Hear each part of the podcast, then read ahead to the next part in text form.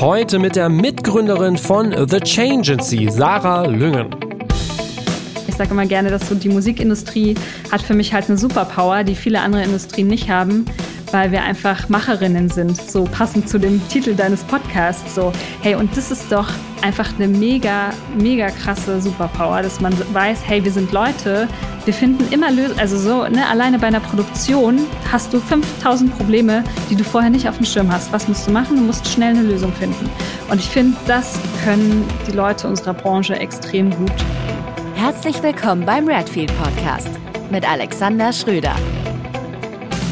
Ich freue mich heute, Sarah Lüngen im Redfeed Podcast begrüßen zu dürfen. Sie hat gerade zusammen mit Katrin Wipper The Changency gegründet. Die beiden sagen selber, ihre Herzen schlagen für Musik und Nachhaltigkeit und mit ihrer Agentur möchten sie vor allem den ökologischen, ökonomischen und sozialen Wandel in der Musikbranche mitgestalten. Herzlich willkommen. Moin, Sarah. Hallo, morgen. Cool, dass du da bist und erstmal herzlichen Glückwunsch auch zum Start. Wir sprechen später mal drüber, was ihr macht, wie ihr es macht. Äh, vielleicht mal vorneweg, wie waren denn so die Resonanzen auf euren Start? Ehrlich gesagt äh, bin ich immer noch ein bisschen äh, überrannt und also im positiven Sinne. Und wir haben wahnsinnig viel tolles Feedback bekommen, wirklich so damit haben wir überhaupt nicht gerechnet. Also natürlich bekommt man immer irgendwie Feedback, aber das war einfach so schön, dass direkt auch ganz konkrete Anfragen kamen und so viele Glückwünsche und ja, also ich bin total froh darüber, dass das Thema offensichtlich irgendwie auch einen Nerv in der Branche trifft, weil sonst glaube ich, wäre wahrscheinlich nicht die Resonanz so da gewesen und bei Katrin ganz genauso. Also ja, vielleicht vielen Dank an der Stelle auch an dich so, ne, weil dass du auch ja. uns die Möglichkeit gibst. Ja, ist ja so, ne? Also ich finde, ähm, das ist einfach ein super schönes Zeichen und das äh, gibt mir auf jeden Fall das Gefühl, dass die Idee nicht ganz so falsch gewesen sein kann, diese Firma zu gründen. Ja, das glaube ich auch, glaube ich auch. Ihr seid aber zudem ja auch gut vernetzt, ne? Ihr seid ja beide in Berlin. Genau, richtig, hm. ja. Und wir sind auch beide einfach schon seit über zehn Jahren in der Musikbranche. Also Katrin ist im Booking und ich bin so im PR- und Marketingbereich. Und klar, also ohne Netzwerk, das wirst du genauso wissen, ist es natürlich schwierig in der Branche und das kommt einem natürlich jetzt auch zugute. Und ja, also ein sehr schönes Feedback, definitiv. Definitiv, ja. Äh, sag mal, wie ist denn eigentlich dein Background? Wenn ich das richtig gesehen habe, bist du ja Diplombiologin und hast mal forensische Biologie studiert. Also das ist ja, glaube ich, eher so Kriminalbiologie, ne? Ja, das war mein ursprünglicher Plan. Obwohl, nee, ich, ja. also ich habe es tatsächlich nicht so mit Plänen, muss ich gestehen. ähm, ja, also ursprünglich, ich wollte schon immer in der Musik irgendwie arbeiten, hatte aber dann Ach. nach dem Abi äh, nicht den Ausbildungsplatz bekommen, den ich gerne wollte und dachte dann so, puh, okay. Was wolltest du machen? Ähm, ich wollte bei einer großen Booking-Agentur, die es immer noch gibt und in Berlin ansässig ist, eine Aha. Ausbildung machen. Und das Angebot war tatsächlich aber, also ich hätte erst mal so ein ja, Praktikum machen sollen, unbezahlt und hätte nebenbei auch nicht arbeiten dürfen, um mir das Praktikum zu finanzieren. Also es war tatsächlich so ein bisschen ausbeuterisch, deswegen nenne ich jetzt keine Namen und okay, dachte okay. dann so, ja gut, also das kann ich auch überhaupt, wie soll ich mich finanzieren, wenn ich äh, neben dem unbezahlten Praktikum nicht arbeiten kann? Ähm, genau, und dann war ich so ein bisschen in Panik, weil dann äh, dachte ich so, shit, okay, jetzt muss ich halt irgendwas anderes machen und äh, habe dann spontan entschieden, ich studiere jetzt einfach mal was, äh, was mir in der Schule Spaß gemacht gemacht hat. Biologie fand ich schon immer super. Äh, war tatsächlich so ein bisschen naiv, muss ich sagen, weil Bio ist tatsächlich kein ganz so einfaches Studium. Also es waren ja. fünf Jahre, die sehr, sehr anstrengend waren, äh, super spannend, aber ja, ich habe dann auch, also mir hat das dann auch total Spaß gemacht und habe da so meine Nische gefunden. Genau, sehr nerdig natürlich in der forensischen Insektenkunde. Ja. Ah, Aber, ja, ja. Hm.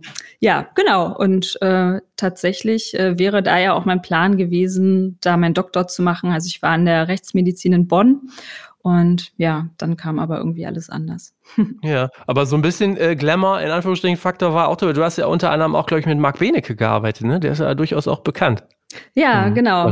Aber ehrlicherweise, ja. ich habe ja mit ja. dem auch schon vor, ich weiß gar nicht, 15 Jahren oder so zusammengearbeitet. Ah. Also so, ne, ich habe damals ein Praktikum bei ihm gemacht und also für mich ist es tatsächlich, auch wenn man mit ihm irgendwie so unterwegs ist, wenn ihn halt Leute ansprechen, finde ich das ehrlich gesagt total seltsam, weil für mich ist das halt einfach Bene und nicht irgendein Promi oder so. Ja, ähm, ja. ja, aber er macht es auf jeden Fall, finde ich, sehr gut, dass er die Themen ganz ähm, schön an die Menschen bringt die sehr speziellen Themen. Ja, das denke ich auch. Er ist ja auch einfach ein Hingucker so, ne, mit seinem Auftreten, definitiv. Absolut. Der hat auch, zu allem was zu sagen. Also egal welches ja. Thema du auf den Tisch bringen würdest, er hätte eine Anekdote. Okay, okay. Aber okay, du hast dann aber doch noch den Bogen gekriegt, ne, zur Musikbranche. Du bist danach, ähm, als du fertig warst mit der Biologie-Sache, bist du dann ja wirklich auch in die Musikwelt abgebogen und hast so ähm, als erstes auch angefangen zu schreiben, ne?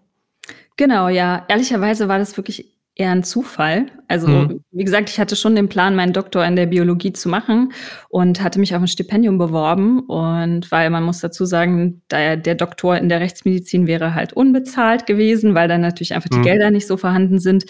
Und ähm, genau, dieses Stipendium, bis man da irgendwie ein Feedback bekommt, das dauert halt echt ein paar Monate. Und ich habe in Köln gewohnt ähm, und dachte dann so, ja, okay, also jetzt so ohne Aufgabe in Köln taugt mir jetzt nicht. Dann bin ich zurück nach Berlin gegangen und dachte so, ich bin nicht der Mensch, der einfach nur rumsitzt, sondern wollte irgendwas machen und habe dann gesehen, das ist Anke Sallys Magazin, was du vielleicht noch kennst. Ja, klar. Ähm, Genau, ja, kennt ja nicht mehr jeder, ne? Ist ja, schon ja das stimmt, das stimmt.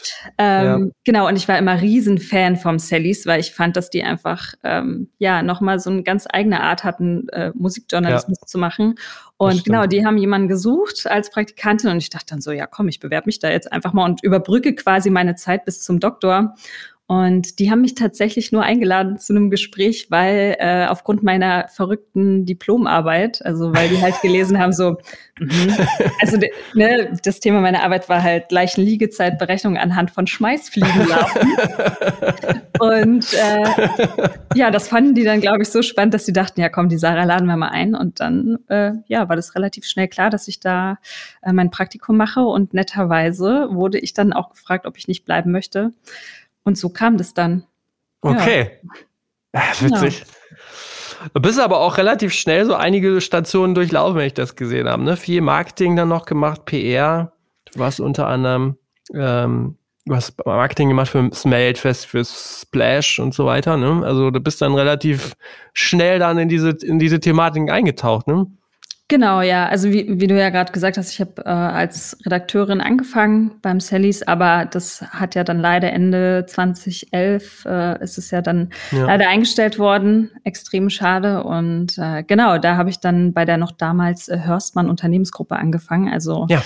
Die heißen heute Good Life, genau. Und äh, da waren halt diverse Festivals und das Intro-Magazin und Elf Freunde, die waren da so alle unter einem Dach. Genau, und da habe ich dann PR und Marketing gemacht und ähm, ehrlicherweise, jetzt kann ich es ja sagen, so viele Jahre danach, aber ich dachte dann so im Vorstellungsgespräch, dachte ich dann so, okay, ganz ehrlich, ich habe eigentlich gar keine Ahnung, was das bedeutet. Ähm, aber ist halt so ein bisschen Learning by Doing, ne? Ja, ja. ja. Okay, einfach rein. Also einfach ins kalte Wasser geschwungen einfach und losgelegt. Ja, okay. Und bis später hast du dann auch Marketingleitung unter anderem äh, für Rolling Stone und Musikexpress noch übernommen dann, ne? Genau, ja. Also oh, ich ja. Äh, hatte da tatsächlich die Möglichkeit, dann ähm, ja die Leitung zu übernehmen für, also es war erstmal eine Elternzeitvertretung und äh, war ehrlicherweise, also ich habe sehr, sehr lange darüber vorher nachgedacht, ob ich das wirklich machen kann, weil das ja einfach wirklich auch nochmal eine Riesenaufgabe ist. Und ähm, ja, Marketing war bis dahin auch nicht mein Schwerpunkt, sondern wirklich eher PR. Und ich bin aber, glaube ich, vom Typ einfach so, ich, ich probiere das einfach und mache das einfach und dann weiß ich ja, ob es klappt oder nicht. Und ehrlicherweise, die meisten Dinge sind ja auch wirklich kein Hexenwerk. Also wenn man ja, ein bisschen ja. ähm, Verstand und äh, ja, Gehirnschmalz mitbringt, ich glaube, dann kann man ganz viele Dinge mhm. auch machen, die man vorher vielleicht noch nie gemacht hat. Also. Ja, ja. Jetzt bist du in, jetzt bist du so plötzlich in die Musikbranche dann doch gekommen. Du hast relativ viel dann auch in kurzer Zeit gesehen. Wie viel Spaß hat das denn alles dann noch so gemacht? Also für mich war das, äh, ich, das hat Riesenspaß gemacht. Das war okay. tatsächlich, äh, also die ersten Jahre, das war für mich der absolute Traum. Ich habe, ähm, wie gesagt, auch am Anfang äh, das unbezahlte Praktikum. Ich habe glaube ich, zwei oder drei andere Jobs gemacht, um mir das zu finanzieren. Habe echt bis nachts gearbeitet. Ähm, aber einfach, weil ich da Bock drauf hatte, ne? Und weil ich das so unbedingt wollte. Und ich glaube, das hätte ich nicht gemacht, wenn ich da nicht auch eine extrem gute Zeit gehabt hätte. Und ich muss auch sagen, so diese Basis, die ich auch durch Sanke Sallys damals ähm, gelegt habe in der Branche, die ist halt immer noch vorhanden. Also das ist wirklich wie so eine ja, Familie klingt immer so übertrieben, aber da ist einfach so ein Zusammenhalt, den gibt es immer noch. Und ich glaube, ähm, das hat einfach irgendwie zusammengeschweißt. Und ja, mhm. also mir hat das Riesenspaß gemacht. Natürlich ist irgendwann ähm, ja, so der Punkt, dass man natürlich auch mal KünstlerInnen oder Bands kennenlernt im Interview oder in der Zusammenarbeit, wo man so denkt, ja, hätte ich vielleicht lieber, ähm, wo man halt Fan ist. Ne? Ja, ja, ja. Ähm, mhm. Da hatte ich dann schon auch Situationen, wo ich dachte, ach nö, irgendwie hätte ich die dann lieber auch nicht persönlich ja. kennengelernt, weil das dann doch eine ja, kleine Enttäuschung war. Aber so an sich finde ich, also es ist natürlich super schön, wenn man einfach mit einer Sache, wo man sehr viel Leidenschaft mhm. für hat, äh, auch noch Geld verdienen kann. Also ja. das äh, finde ich nach wie vor extrem toll. Auch wenn man natürlich dem Hobby Musik dann weniger Raum gibt, leider. Also ich zumindest. Ich weiß nicht, ähm, ob das anderen auch so geht, aber ja. Ja, klar, mit Sicherheit. Ne? Das wird dann irgendwann zum Job und das ist dann schon nochmal was anderes. Klar. Auf jeden Fall. Das denke ja. ich auch. Ähm, du hast dann was gemacht, das ist, glaube ich, für jeden immer, das klingt auch immer sehr beeindruckend und es wird auch beeindruckend gewesen sein, weil es nach viel Freiheit, Lebenslust und ja auch irgendwie einem gewissen Sammeln von Lebenserfahrung spricht. Du bist danach tatsächlich auf Weltreise gegangen, ne? Du warst irgendwie ein Dreivierteljahr weg. Ähm, genau. Wie sehr verändert sich der Blick, wenn man das macht? Ähm, also ich würde sagen, dass sich der auf jeden Fall insofern verändert, dass man irgendwie naja, wieder so ein bisschen so ein Reset-Knopf drückt. Also, dass du merkst, okay, erstmal, es klingt jetzt wirklich auch wie ein Klischee, aber es ist leider wirklich so, dass man halt merkt, wie wenig man eigentlich braucht. Ne? Also, weil du hast halt irgendwie einen Rucksack dabei und oder eine Tasche oder was auch immer und äh, merkst dann, okay, also das, was dir im Leben wirklich viel gibt, ist dann irgendwie die Menschen, die du triffst auf der Reise, die Begegnungen, die du machst und ähm, tatsächlich auch so die Welt zu sehen, ist einfach, also es ist einfach so wunderschön. Also ich war an so tollen Orten schon in meinem Leben, dafür bin ich auch echt dankbar und ich kann das wirklich auch nur jedem und jeder in, empfehlen, das zu machen, weil ich war damals ja schon äh, fast 30, als ich das gemacht habe. Mhm. Und das ist tatsächlich relativ spät so, aber ähm, weil die meisten ne, nutzen natürlich die Zeit so, bevor sie ins Berufsleben einsteigen. Aber dadurch, dass das bei mir alles so ich sag mal, holter die Polter ging, ähm, habe ich dann einfach irgendwann gedacht, äh, ich muss das jetzt einfach noch machen, weil ich möchte nicht irgendwann sagen, dass ich das nicht gemacht habe und dann, äh, ich, ja, das ist so ein bisschen meine größte Angst, dass ich irgendwann sterbe und denke, shit, ich habe ja. all die Dinge, die ich machen wollte, nicht gemacht. Und ja, also kann ich, kann ich sehr empfehlen. Aber ich stelle mir das auch so vor, dass wenn man dann auch, naja, fast 30 ist er jetzt auch nicht alt, aber dass man dann auch schon so ein bisschen äh, Ruhe, ein bisschen mehr Ruhe hat, die Sachen vielleicht dann auch zu genießen und nicht so total wild da durch die Gegend jettet dann, ne? Auf jeden Fall. Ich glaube, man mhm. reist auch ganz anders. Also, ne, ja. klar, ist so, ich bin damals mit meiner besten Freundin gereist und ja, die hatte halt gerade ihren Doktor fertig und dann trifft man halt sehr oft auf so diese typischen Backpacker-Menschen und denkt so, ja, klar, das ist schon noch mal was anderes, ähm, wenn man so mit dem eigenen Geld, was man selber verdient hat, reisen geht und ähm, man hat auch einfach ja andere Prioritäten, ähm, was man sehen möchte, was man machen möchte, weil ja liegt dann vielleicht doch tatsächlich am Alter und äh, mhm wenn man in der Stadt wohnt, glaube ich, ist es auch noch mal was anderes, weil so dieser ganze Partytourismus, äh, ne, den braucht man halt nicht, wenn man in Berlin wohnt, ja. ganz ehrlich. Ja, stimmt. Als du wieder zurückgekommen bist, bist du relativ äh, direkt dann bei Virgin Records angefangen und das ist ein durchaus klangvoller Name, würde ich sagen. ähm, was hast du da gemacht und mit wem hast du gearbeitet? Ähm, genau, ich habe, also ich muss dazu sagen, als ich von der Reise zurückkam, hatte ich tatsächlich die Erkenntnis, äh, dass ich definitiv nur einen Job machen möchte, auf den ich 100% Bock habe und äh, habe deswegen auch gesagt, so, mh, mm, ich glaube, ich muss mir da ein bisschen Zeit lassen. Also ich hatte tatsächlich ein paar Monate Leerlauf. Ja. Ähm, und mir wurde dann von einem ehemaligen Chef, äh, wurde mir diese Stelle empfohlen, also beziehungsweise äh, er sagte zu mir, hey Sarah, ich habe die perfekte Stelle für dich. Und an dem exakt selben Tag hatte ich diese Position auch online gefunden und dachte, okay, das ist doch irgendwie ein Zeichen.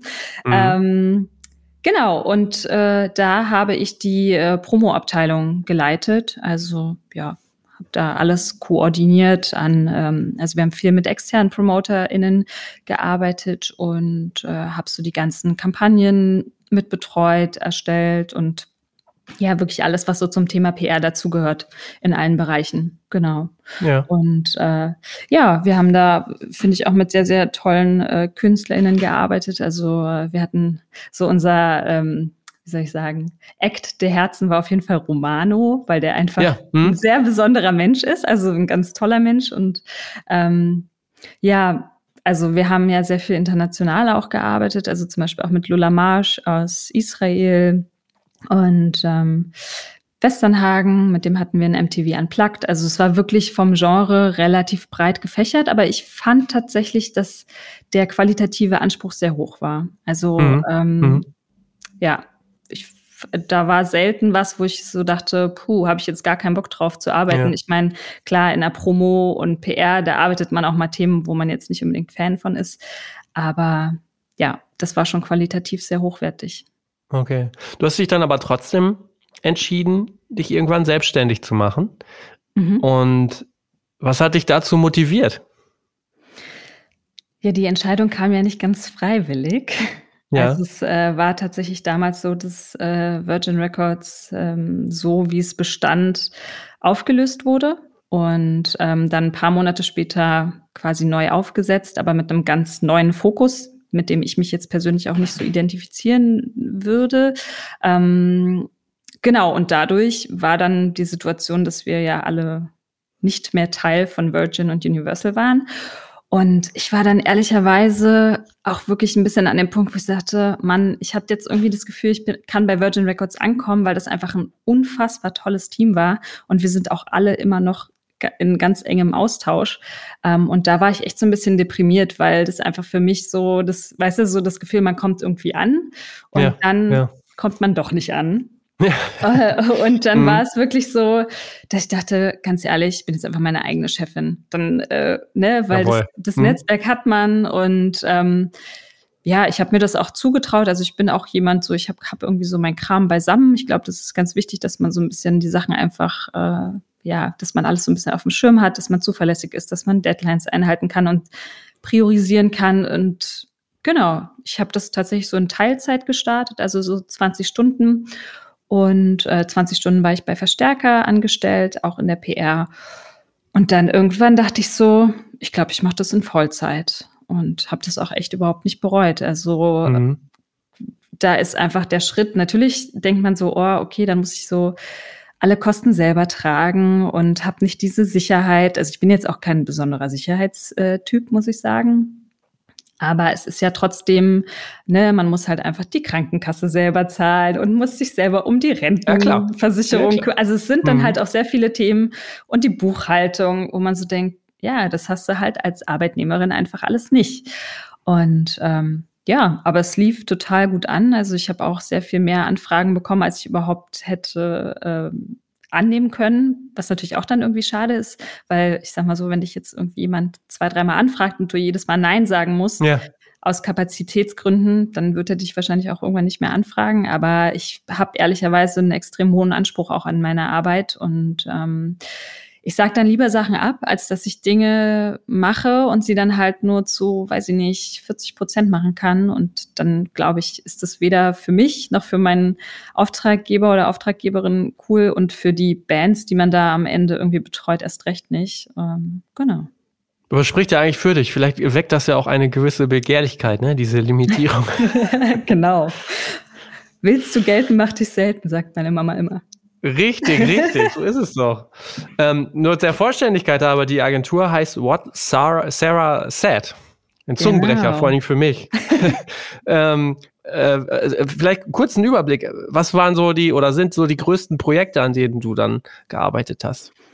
Ja, erstmal ist es übrigens, äh, ist dir vielleicht aufgefallen, Death Cap for Cutie Song. Falls nicht, hör ihn ja, doch mal ja, an. Ja. Ist leider ein trauriger Song, aber ich dachte mir so, ey komm, also der Name, der ist einfach, der passt einfach so gut. Ähm, ich habe tatsächlich, also mein Fokus ist ja auf Event-PR, muss ich vielleicht dazu sagen. Also ich bin gar nicht so im Thema Plattenpromo, ähm, weil mich das persönlich jetzt nie so richtig gekickt hat und ich einfach auch aus dem Live-Umfeld komme und ich glaube, deswegen schlägt da auch mein Herz für. Ist auch, glaube ich, dankbarer, ne? Äh, ja, zu glaub arbeiten? Ich, ja, glaube ich ehrlich gesagt auch. Also, mhm. ähm, wie gesagt, ich war nie so richtig, außer jetzt damals bei der Virgin in diesem ähm, Plattenpromo-Umfeld. Aber ja, ist ich finde auch einfach Dinge, die ein bisschen erlebbarer sind, schöner. Und wenn man bei einem Event steht und dann merkt, hey, das hat man äh, mitgestaltet, ähm, das gibt einem einfach auch nochmal ein ganz anderes Gefühl. Ja. Genau, also ich habe tatsächlich ähm, relativ viel Aufbau von jungen KünstlerInnen gemacht, also auch wirklich international, auch äh, KünstlerInnen aus UK oder Kanada, ähm, habe viel mit Booking-Agenturen zusammengearbeitet, also wo man wirklich ähm, quasi eine Tournee auch als Aufhänger nimmt und dann natürlich EPs mitarbeitet, aber ähm, ja, also wirklich eher so KünstlerInnen-Aufbau fand ich immer super spannend. Haben sehr viele Menschen nicht so Bock drauf, weil es einfach mehr Arbeit ist, würde ich jetzt mhm. mal sagen. Mhm. Es ist natürlich sehr viel einfacher, wenn du einen Act hast, ähm, der schon bekannt ist und wo du eher aussortieren musst, was machst du oder was machst du nicht, ja. ähm, als wirklich Überzeugungsarbeit zu leisten. Aber ich weiß auch nicht, ich habe da irgendwie Bock und ich finde, wenn man was, wenn man ein Thema hat, wo man Potenzial sieht, dann macht mir das auch äh, große Freude, dass daran mitzuarbeiten, dass das auch Leute einfach auf dem Schirm haben. Mhm. Und ähm, Genau, dann habe ich tatsächlich für die Fette La Musik hier in Berlin habe ich die Pressearbeit gemacht. Das war ein ziemlich großes Projekt. Und äh, für die Red Bull Music Academy, das weiß ich nicht, ob das so ein äh, Begriff ist, das ist äh, die gab es tatsächlich 20 Jahre lang. Ähm, ein unfassbar tolles Format. Also, ne, dass jetzt Red Bull absolut streitbar ist, äh, das ja. äh, ist nochmal ein ganz anderes Thema. Und mhm. ähm, ja, würde ich jetzt so tatsächlich auch nicht nochmal machen, bin ich ganz ehrlich. Aber ich finde nach wie vor, dass diese Academy, das war ein unfassbar tolles Format. Also es war kombiniert mit einem Festival. Und im Endeffekt ist so das Herzstück das gewesen, dass da wirklich in, äh, bei dieser Academy 60 äh, teilnehmende äh, Menschen aus aller Welt zusammenkommen und zusammen Musik machen. Und da ist ganz egal, aus welcher Ecke des äh, Musikmachens sie kommen oder aus welchem Genre. Und ähm, genau, die kriegen da halt wirklich Lectures mit, mit extrem krassen Produzenten, mit extremen ja. Größen der Musikindustrie und das ist halt alles so auf Augenhöhe. Also weißt du, so da kommt dann halt irgendwie, ein, weiß ich nicht, eine Musikerin aus LA trifft dann auf einen Produzenten aus dem Iran, der total limitiert ist, in dem wie er überhaupt Musik machen darf. Also es ist auch tatsächlich so, äh, ne, in manchen Ländern, das verdrängt man ja manchmal, politisch nicht so einfach, sich so zu enthalten ja. musikalisch. Und ähm, das kam da einfach zusammen und die sitzen dann halt in einem Klassenraum, sage ich jetzt mal, mit Björk oder so, ne? Und ja. reden darüber, wie man irgendwie den Song ausgefeilter zusammen macht. Also es ist wirklich so eine sehr, sehr schöne, ein sehr schönes Format gewesen, fand ich. Und äh, leider stehen ja auch KünstlerInnen hoff, also sehr oft vor der Situation, dass so Fördergelder aus dem äh, staatlichen Umfeld nicht ganz so hoch mhm. sind und mhm. deswegen natürlich auch viele mit Marken zusammenarbeiten. Ne? Das ja. Ähm, ja ist, finde ich, sehr schade, dass ähm, hier Marken quasi die, die, ja, die Förderer sein müssen, ähm, einfach weil die Kohle aus den staatlichen Töpfen teilweise nicht ganz so vorhanden ist. Mhm. Ich habe übrigens gerade mit Chris Riebenbauer gesprochen äh, vorgestern. Der war ja Head of äh, Global Music Marketing von Red Bull. Der war ja ein paar Jahre bei Red Bull. Ah, okay. Kommt als nächster Podcast, glaube ich. Also. Da bin ich ja mal gespannt. ja, genau. Äh, okay, aber äh, das sind ja durchaus spannende Projekte, die du da äh, begleitest oder begleitet hast. Ähm, was natürlich auch total spannend ist, was du da gerade gegründet hast, also zusätzlich noch zu dem, was du eigentlich machst. Ähm, wenn ich das richtig gesehen habe, warst du aber auch schon vorher eigentlich vielfältig engagiert. Du äh, hast dich eingebracht bei Zero Waste, bei Music Declares Emergency. Was war dann für dich und Katrin Wipper der Auslöser, dann doch nochmal was Eigenes, Zusätzliches zu machen? Mm, also, das ist ja tatsächlich alles ehrenamtliches Engagement. Und ja. ähm, ich habe Katrin über Music Declares Emergency kennengelernt. Und äh, wir sagen immer beide, das ist so, wir haben uns im Zoom-Call gesehen, wir kannten uns nicht. Und das war einfach wirklich so freundschaftliche Liebe auf den ersten Blick. Also wir waren dann direkt so, hey, wir müssen mal telefonieren. Obwohl wir kein Wort miteinander gesprochen hatten in dem Zoom-Call. Aber es war irgendwie, hatten wir das Gefühl, wir müssen miteinander telefonieren. Und ähm, ja, da haben wir dann irgendwie direkt fast zwei Stunden miteinander gesprochen und haben dann gemerkt, okay, krass, wir, wir ticken total ähnlich, wir haben sehr ähnliche Werte und äh, wir stehen irgendwie für dieselbe Sache ein und ähm, haben dann beschlossen, dass wir zusammen eine Weiterbildung machen im Umwelt- und Nachhaltigkeitsmanagement. Und äh, im Zuge dieser Weiterbildung mussten wir halt uns ein Projekt überlegen und da hatten wir tatsächlich ein Nachhaltigkeitskonzept für eine der größten Bands Deutschlands ähm, geschrieben, den Namen kann ich jetzt leider noch nicht nennen, weil wir eventuell dieses Konzept in die Tat umsetzen werden und dann noch in Aha. Gesprächen sind. Aber genau, weil wir dann irgendwie, wir fanden das Konzept dann so gut, dass wir gesagt haben, hey komm, das müssen wir mhm. der Band vorstellen. Also ich hatte auch oder ich habe da einen sehr engen Kontakt zum Management und ähm, ehrlicherweise ist dann irgendwie dieser Gedanke so gekommen, so hey, vielleicht sollten wir einfach probieren, daraus äh, eine Firma zu machen, weil ich bin ganz ehrlich, ich finde, das muss einfach passieren und ich frage mich, warum da noch so wenig passiert. Also es gibt natürlich ein, zwei Firmen und Menschen, die sich da auch schon länger mit beschäftigen, aber so wirklich, dass man das abdecken kann, wo auch Bedarf in den kommenden Jahren meiner Meinung nach sein wird, das ist einfach nicht gegeben. Und weißt du, wir verbinden ja einfach diese krasse Leidenschaft für das Thema Nachhaltigkeit Plus, wir haben ein Netzwerk und haben auch gesagt, so, hey, wir probieren das jetzt mal. Also wirklich auch ohne Druck, ne? Also wenn es auch erst in zwei, drei Jahren irgendwie so wäre, dass man davon irgendwie leben könnte, dann wäre das für uns auch fein, weil Katrin ist nach wie vor Bookerin. Ich mache nach wie vor auch PR-Aufträge und ähm, das nimmt natürlich auch so ein bisschen den Druck raus, ne? Wie ja. ist denn denn euer Geschäftsmodell? Unser Geschäftsmodell ist so ein bisschen, ähm, also unser Konzept ist im Grunde, dass wir verschiedene Dienstleistungen anbieten wollen. Also wirklich, äh, ich nenne das immer gerne Baukastenprinzip. Also wir wollen ähm, sowohl, dass sich junge kleine DIY-Bands mit dem Thema beschäftigen, ja. aber auch die ganz großen Namen. Und dadurch ähm, sagen wir, machen wir so ein bisschen Hilfe zur Selbsthilfe. Also wirklich, dass man sagt, wir machen eine Wissensvermittlung in Form von Workshops. Ähm, wir erarbeiten aber auch sehr, sehr gerne Nachhaltigkeitsstrategien zusammen begleiten auch bei der Umsetzung. Ähm, also da ist wirklich, wir sind total offen für alle möglichen Formen der Zusammenarbeit, weil wir einfach glauben, ähm, dass das ein Thema ist.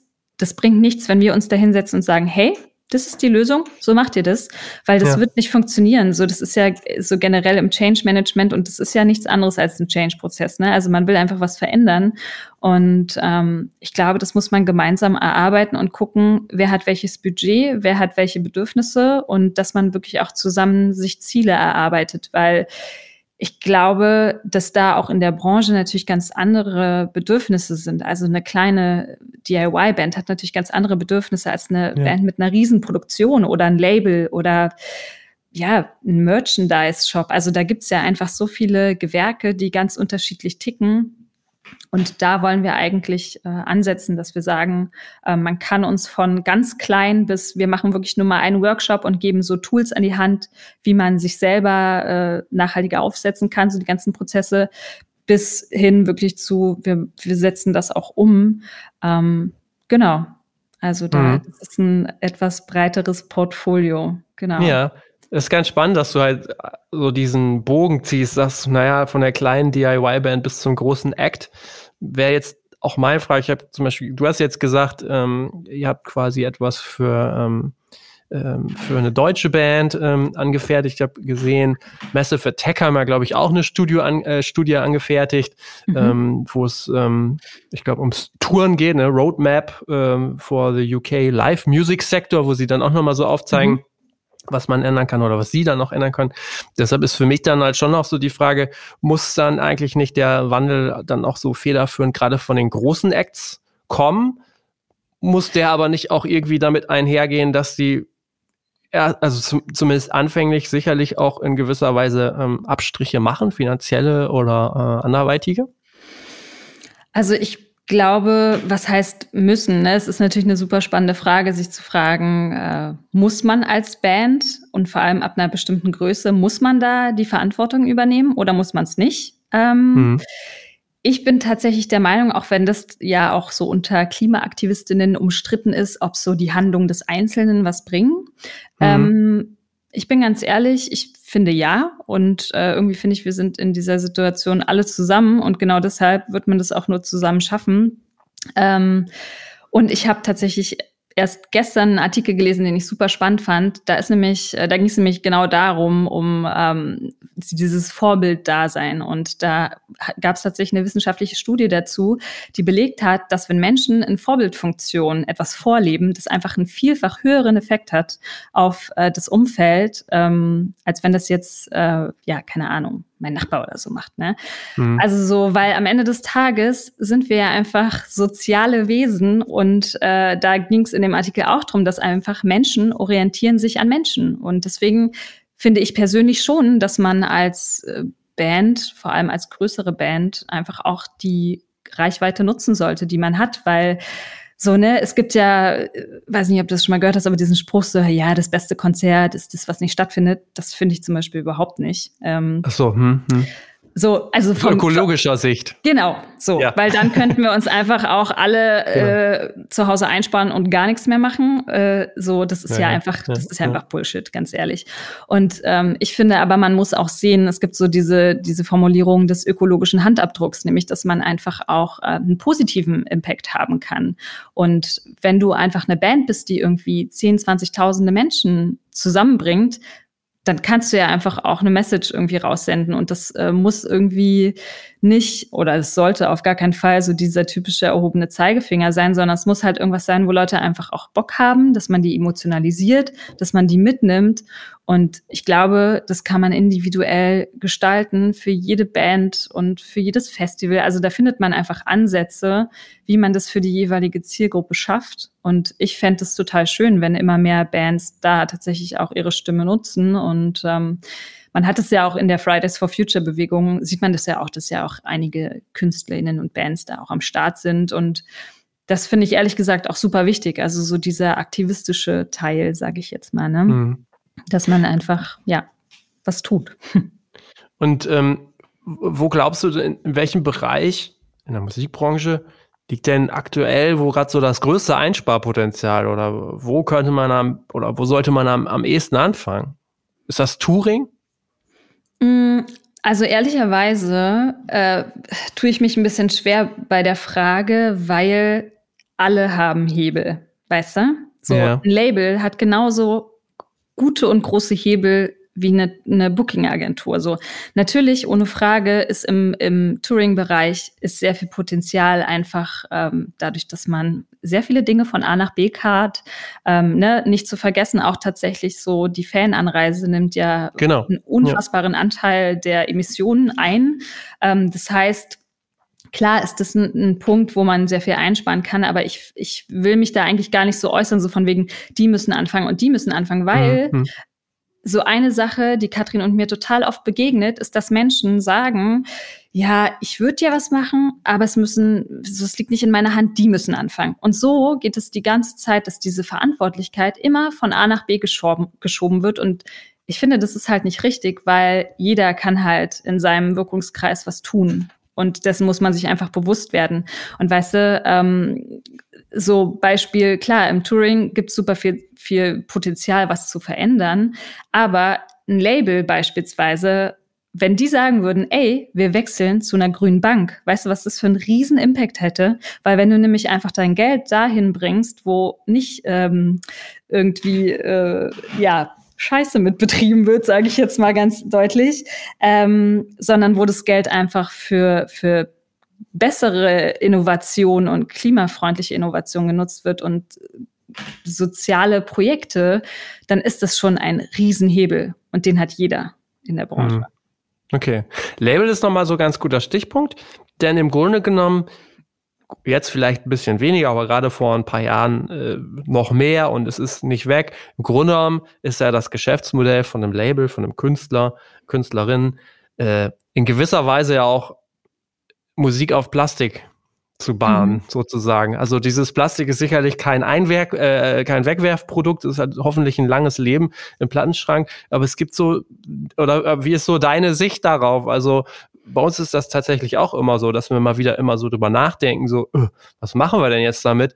Da gibt's aber irgendwie, zumindest aus meiner Sicht, gerade überhaupt keinen richtigen äh, Möglichkeit, selbst die Diskussion über Zellophanierung finde ich relativ schwierig, weil äh, das Teil muss man halt auch irgendwie schützen. Also da sehe ich gerade ganz wenig Potenzial zum Beispiel. Ja, aber ich glaube, da fängt es ja genau an, weißt du, dass man sich einfach mal den Prozess einer Albumproduktion mal ganz fein auseinandergliedert und guckt, ey, wo sind denn Möglichkeiten? Weißt du, so ähm, sei es angefangen bei, wenn ich eine Vinyl pressen lasse, muss ich unbedingt 180 Gramm Vinyl nehmen. So, mhm. weißt du, so ja, der Sound ist besser. Okay, aber seien wir ganz ehrlich, wie viele Menschen hören jetzt den Unterschied von den paar Gramm? Äh, weißt du so, also da fängt es ja, ja schon an. Ja. Oder es gibt ja auch recyceltes Vinyl. So, natürlich macht man vielleicht dann ähm, in manchen Dingen Abstriche, sage ich jetzt mal.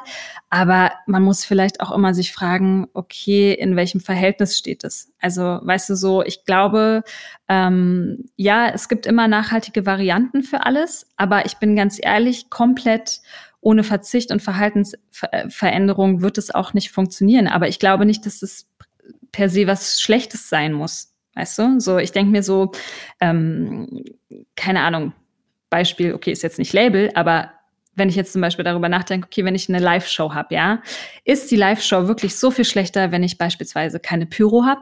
So, ich bin doch da wegen der Musik und eine Band kann trotzdem eine geile Show machen, auch wenn es keine Pyrotechnik gibt. Also nur mal so, ne, das wäre jetzt ein Beispiel für, ich sag mal, Verzicht, aber man muss es halt immer irgendwie auch in Relation setzen, was kriege ich dafür und was ist wiederum der ökologische Vorteil, den ich daraus ziehe.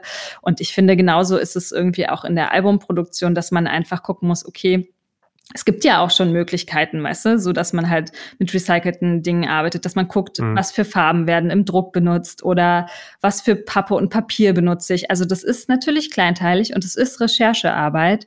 Ähm, aber ich glaube, dass das sinnvoll ist, das zu tun, einfach weil mir kein, also mir fällt kein Argument tatsächlich eines nicht zu machen. Ähm, mir hat mal ein befreundeter ähm, Kollege gesagt, ja, es kostet halt entweder Zeit oder Geld.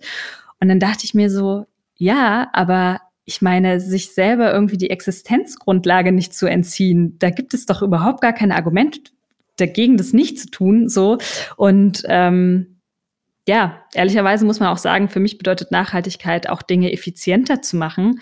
Und Effizienz kann ja auch ganz oft Einsparpotenzial bedeuten. Also weißt du, wenn ich weniger Energie verbrauche oder weniger Müll produziere, dann spart mir das auch Geld. Also ähm, ich habe da, da, das ist tatsächlich vielleicht auch ein Punkt, der für Katrin und mich super wichtig bei The Change Changency ist, dass wir halt sagen, wir wollen auch aufzeigen, dass Nachhaltigkeit auch eine Chance sein kann und ähm, auch einen positiven Impact äh, nicht nur auf die Umwelt haben kann, sondern auch auf die Finanzen, weil wir haben irgendwie einen Vortrag gehört von ähm, dem Tourmanager von U2, der, der hat irgendwie einfach erzählt, ja, wir haben mal äh, so unser Bühnensetup überdacht und sie haben halt einfach ein anderes Material genutzt und einfach mal durch die Trucking-Kosten ähm, 1,5 Millionen Dollar eingespart.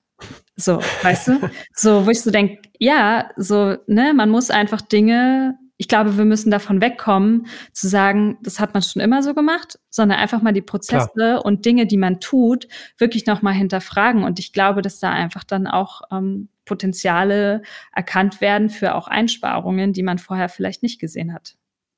Ja, Definitiv. Ich wollte noch mal kurz auf dieses Recycling-Vinyl zurückkommen. Ich habe das auch hier liegen als Muster. Das finde ich total spannend.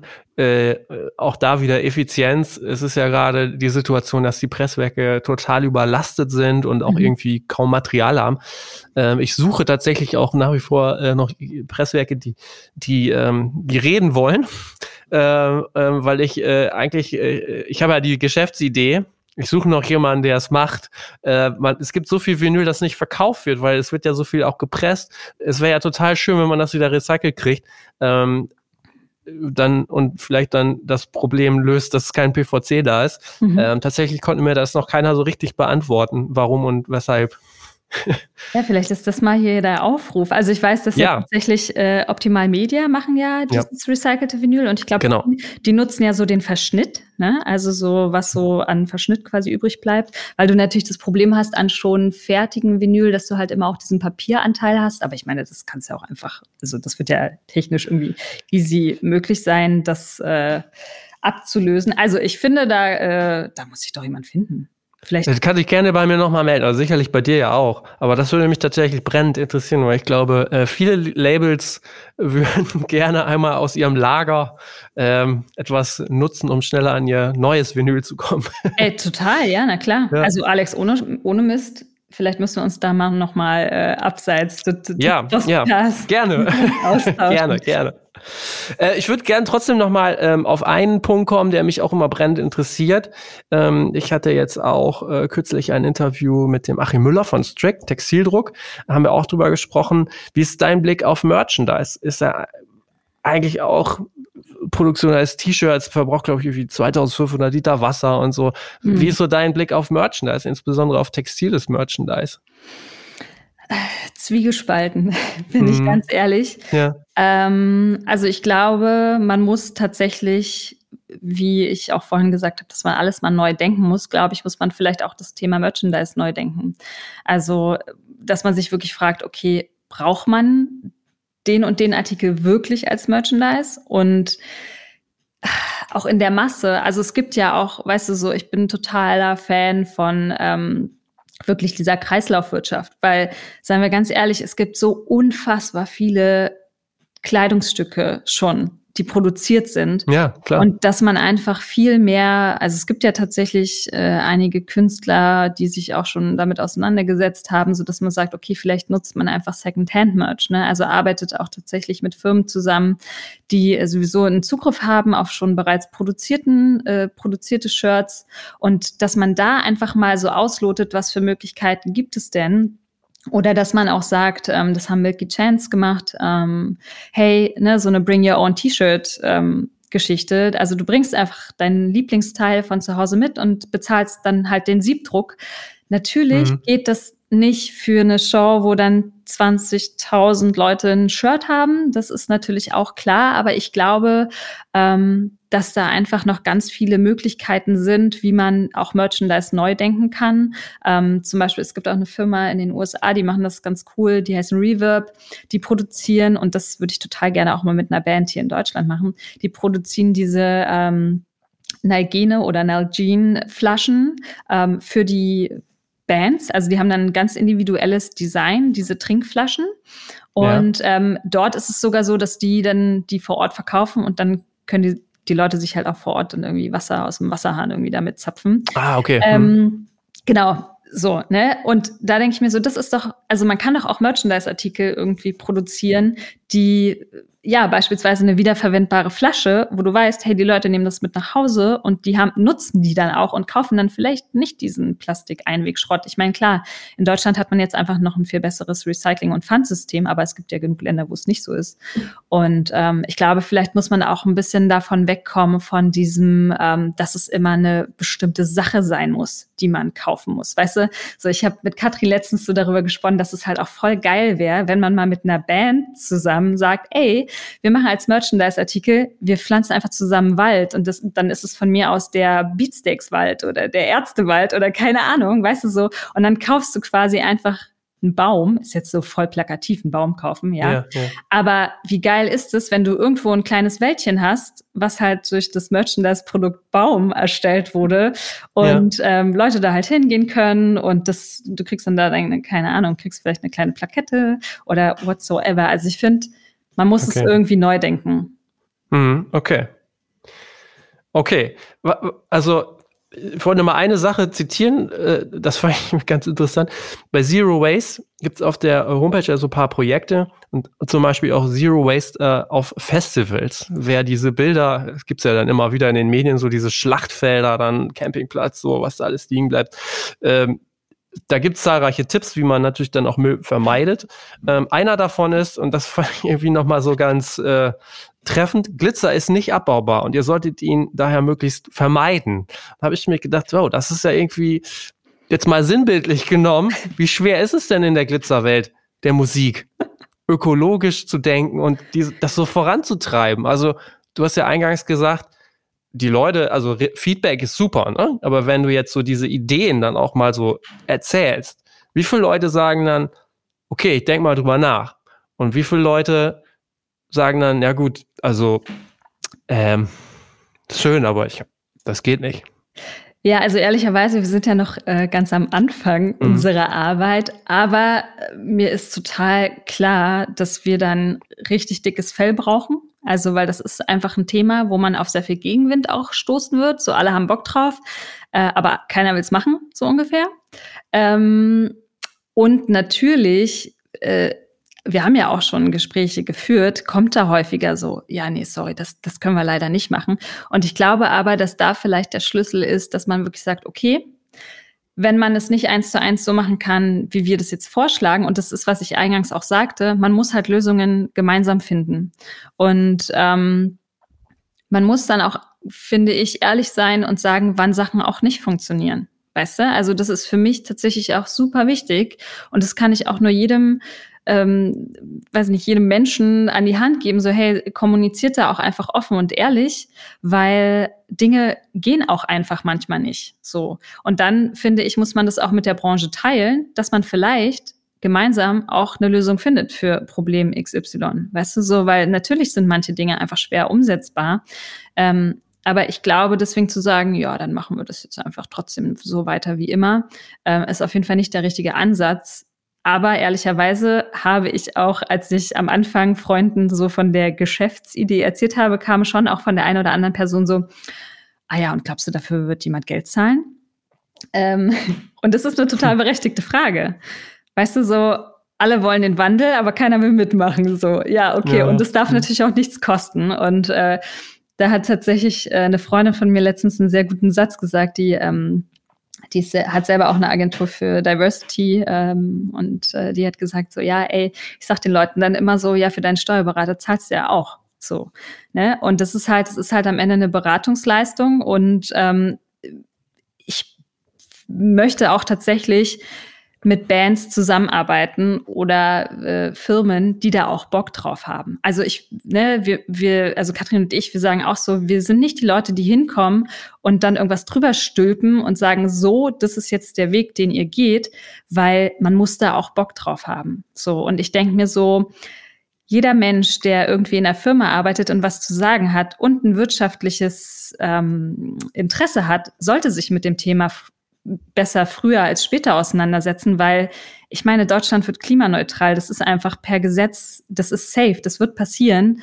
Und wenn du mit deinem Unternehmen wirtschaftlich auch in Zukunft arbeiten möchtest, dann setz dich halt verdammt nochmal jetzt hin und beschäftige dich damit und überleg dir, wie du die Sachen angehen kannst. Und das ist wirklich auch so ein bisschen die Key Message von Katrin und mir, dass wir sagen, hey Leute, ganz ehrlich, beschäftigt euch jetzt damit, weil am Ende bist du sonst, wenn dann die Gesetze wirklich so kommen, dass sie sagen, okay, ab nächsten Jahr passiert XY und dann sitzt du da und denkst so, scheiße, ich habe keine Ahnung, wie ich das machen soll. Und dann werden natürlich auch Agenturen und BeraterInnen überrannt, weil man einfach die Situation hat, mhm. dass viele nicht vorbereitet sind.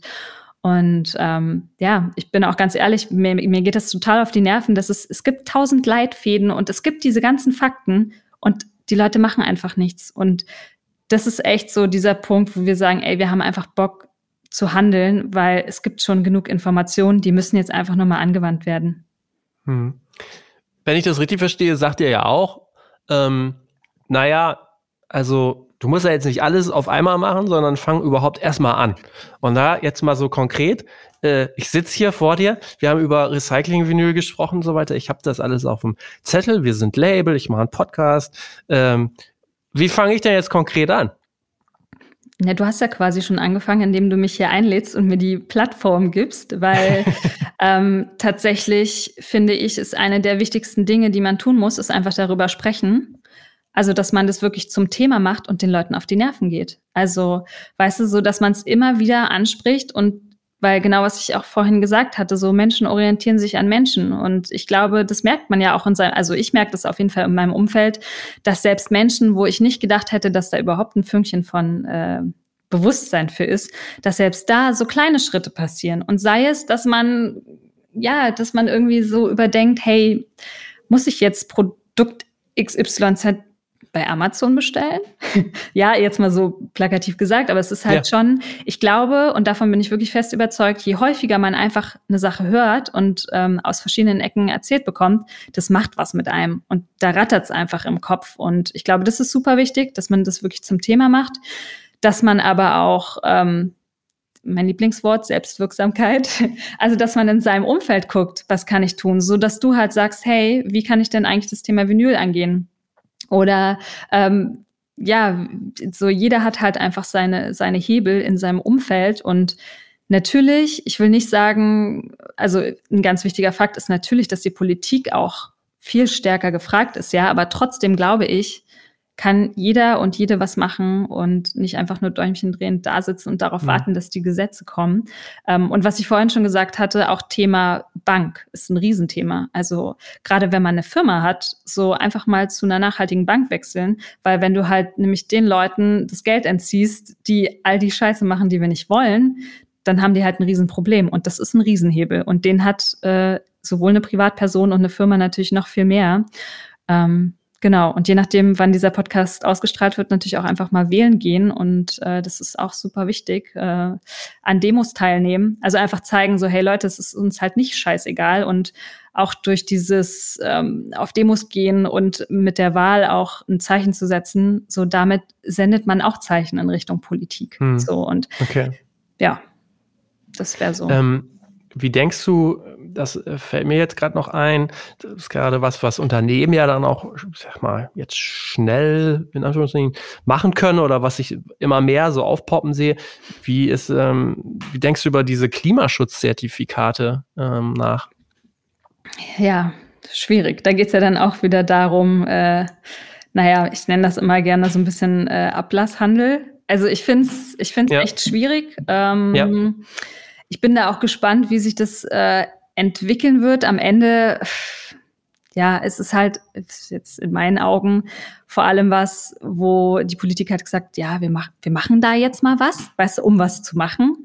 Ähm, aber ich sehe das ehrlich gesagt kritisch und glaube nicht, dass das ähm, die Lösung des Problems ist, weil das dann trotzdem auch, glaube ich, bedeutet, dass, dass Firmen so weitermachen können wie bisher. Und dann kaufen sie sich ja. halt irgendwie ihre Zertifikate und gut ist. Weißt du, das ist so ein bisschen ähnlich wie auch so, äh, dieses ganze Kompensationsthema ist ja auch ultra spannend, dass Leute sich halt oder Unternehmen sich klimaneutral nennen, weil sie halt einfach äh, komplett kompensiert haben, wo ich mir so denke, tut mir leid, aber Kompensation ist der allerletzte Schritt. Und ähm, ja, also deswegen bin ich da, für mich ist das vor allem einfach so ein bisschen Aktionismus, um irgendwie was gemacht zu haben. Ich glaube aber nicht, dass das die Lösung des Problems ist. Also ich glaube tatsächlich, dass es ähm, eher eine Lösung wäre zu sagen, dass die, die Politik einfach stärker reglementieren muss und auch fördern muss. Also weißt du so, ich denke mir, gut, wenn jetzt äh, das Ziel ist, dass man wirklich diese Klimaneutralität erreicht, dann muss es einfach auch gefördert werden bei den Unternehmen und auch genauso in der Musikindustrie. Also es muss einfach gefördert werden, wenn eine, äh, ein Unternehmen, eine Agentur, was auch immer, ähm, gerne nachhaltiger wirtschaften möchte, dass man da auch Anreize schafft. Ich glaube, das ist unheimlich wichtig.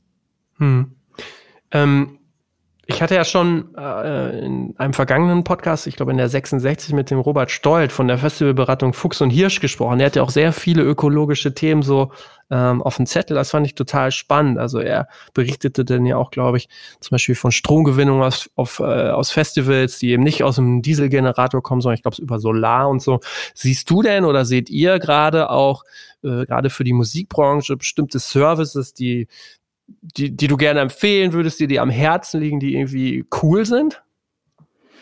Ähm, ich habe tatsächlich äh, diese Woche einen Workshop besucht. Das gebe ich jetzt mal direkt weiter. Ist ein Thema, ja. wo viele Menschen nicht drüber sprechen. Äh, Goldeimer, kennst du vielleicht? Das ja, ist ja, von, ja. Genau, die gehören ja zu Viva Con Aqua.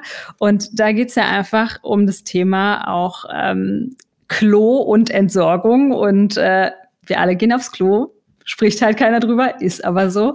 Und die haben ultra, also das fand ich super spannend, ähm, war mir vorher auch nicht so bewusst, dass die tatsächlich ähm, sowohl, also alle Ausscheidungen nutzen, um die wirklich als Dünger zu verarbeiten. Also das ist für mich, ah, okay. weißt du, so ja. Thema, ich habe ja vorhin gesagt, so ich, mein Herz schlägt echt für die Kreislaufwirtschaft. Und wie genial ist es, einfach Ausscheidungen als Dünger zu benutzen. Weißt du, sowas finde ich. Ey, und das ist jetzt ja, auch keine, keine Innovation am Ende, ne? Nee, aber, aber menschliche Ausscheidungen ist halt schon ja, eine Innovation, ja, weißt du? Und wenn du dir mhm. alleine mal ein Festival überlegst, wie viele Menschen da sind, scheißen. Also, das Scheißen und Pickeln und ähm, ja, das ist auf jeden Fall eine Innovation, die ich super spannend fand und wo ich so denke, ganz ehrlich, ich finde, es braucht auch genau solche Themen, dass man einfach Sachen neu denkt, ähm, anders denkt. Und ich äh, weiß tatsächlich auch, ist jetzt natürlich durch die Pandemie leider alles irgendwie verzögert worden, aber dass der Jakob Bielabel, der arbeitet ja auch gerade an so Wasserstoffgeneratoren ähm, für Festivals, ähm, finde ich tatsächlich auch einen spannenden An Ansatz. Äh, keine Ahnung, ob das tatsächlich dann am Ende des Tages wirklich die ähm, Veränderung bringt, die sie sich wünschen. Das muss man halt einfach testen. So, ne? Es konnte halt bisher in der Praxis nicht getestet werden. Aber das ist zum Beispiel, wenn man wirklich schaffen würde, dass man diese ganzen scheiß Dieselgeneratoren loswerden würde, das wäre mega. Ja. Also ja, und ich glaube, sowas braucht es einfach mehr. Ähm, dass man wirklich so ein bisschen auch in die Innovationsecke guckt, was kann irgendwie gemacht werden und ähm, ja, da wären wir wieder beim Thema Neudenken. Also ich glaube, hm. das ist so der Dreh- und Angelpunkt, dass man einfach Dinge auch wirklich neu denkt und nicht immer hm. nur in den alten Bahnen läuft, weil so kann es ja definitiv nicht weitergehen. Und ähm, in der Messe für Tech-Studie, die du vorhin angesprochen hattest, kam ja tatsächlich auch ähm, die haben ja auch sehr viele Gespräche geführt, wo ja auch rauskam, so dass die Leute aus der Branche auch Bock haben, ähm, zu sagen, hey, okay, nach, nach Corona soll es irgendwie auch grüner weitergehen. Also, dass man das wirklich zum Anlass nimmt. Ähm, ja, und ich finde, das ist auch momentan eine riesige Chance, ne, dass man sagt, hey, wie oft, also so beschissen die Situation ist, brauchen wir überhaupt nicht drüber reden, ne? Es ist aber, glaube ich, auch ein Momentum, was man sehr selten hat, dass die Leute halt einfach mal Zeit haben, auch Dinge neu ähm, zu überdenken und zu sagen, hey, okay, vielleicht nutzen wir diesen Leerlauf und schauen, wie wir Dinge einfach anders machen können. Also das mhm. muss man, glaube ich, auch ein bisschen als Chance sehen. Und ähm, ja, ich hoffe, dass das auf jeden Fall äh, die verschiedenen Gewerke der Industrie auch tun. Einfach damit es nicht genauso weitergeht wie bisher, weil ja. da kommt dann vielleicht auch so ein bisschen mein Biologinnenherz durch, weil ich mir denke, weißt du, so Corona ist halt auch einfach nur eine Folge des Klimawandels. So. Und wenn wir nicht was verändern, dann zerstören wir einfach unsere komplette Grundlage auch für unser Business. Ne? Also das ist einfach so Unwetterereignisse, ja, für Festivals, das ist eine Katastrophe so. Und ähm, genauso Pandemien für den ganzen Live-Sektor. Ich meine, das ist einfach ja, ich glaube, wenn wir nichts ändern, ohne jetzt so super dystopisch zu sein, wird aber Corona auch nicht das Ende gewesen sein. Ne? Und ich finde, das ist eigentlich ein ziemlich guter Motivator, auch wenn es so negativ klingt, aber dass man merkt, okay, wir sitzen jetzt hier echt irgendwie in der Scheiße und sind am Arsch. Aber man hat halt einfach zwei Möglichkeiten, nämlich entweder so in Schockstarre verfallen oder handeln und was tun, einfach um sich selbst die Grundlage auch nicht zu entziehen. Hm. Das stimmt. Also ähm, es ist auf jeden Fall richtig positiv in die äh, Zukunft zu gucken und was zu tun. Wenn ich dich so anschaue, irgendwie, wenn, also du, du hast so Energie in dir, du bist so positiv, du hast irgendwie so viel, was dich bewegt, du machst deine Agentur weiter. Da frage ich mich tatsächlich, wow, wie kriegst du das alles so unter einen Hut? Wie schaffst du das so positiv zu bleiben?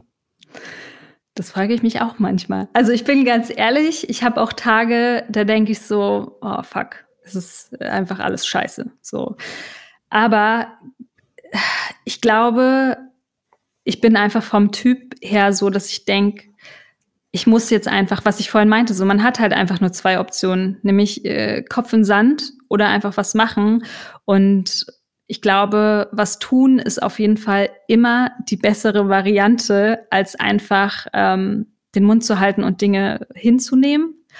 Und ähm, ja, andererseits ist es halt auch so super schön, auch sich über dieses Thema auszutauschen, auch wenn wir irgendwie darüber sprechen und du mir erzählst, dass du halt darüber nachdenkst, hey, wie kann man dieses Vinylproblem lösen? Das motiviert mich dann halt wieder, weil ich denke, das ist halt voll geil, dass Leute sich in ihren einzelnen Bereichen Gedanken machen und das ist doch am Ende des Tages total schön, dass man merkt, okay, es tut sich irgendwie was und man ist damit nicht alleine, und ähm, ich habe tatsächlich Hoffnung in die Kollektivität äh, dessen, dass man einfach äh, die Menschen da dann doch noch bewegen kann, auch was zu tun. Und ähm, klar braucht es ganz viele kleine ähm, Stellschrauben, die da geändert werden müssen. Aber wie gesagt, ich glaube, da kann jeder Mensch was tun und ähm, ja, das für mich ist auch immer, ich sage immer gerne, dass so die Musikindustrie hat für mich halt eine Superpower, die viele andere Industrien nicht haben, weil wir einfach Macherinnen sind, so passend zu dem Titel deines Podcasts. So,